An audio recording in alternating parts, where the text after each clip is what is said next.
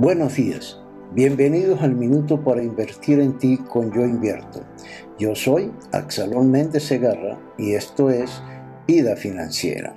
Cuando dotamos a nuestra vivienda, por ejemplo, de medidas de seguridad, tales como alarmas, tendidos eléctricos, puertas, rejas, etc., es porque sabemos que podemos ser víctimas de robos y hurtos.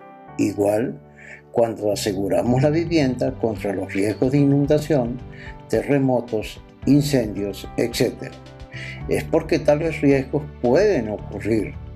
El aseguramiento, es decir, el actuar previsivo, no los evita.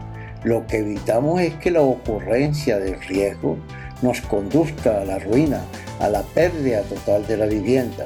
Exactamente igual ocurre en otras situaciones de la vida.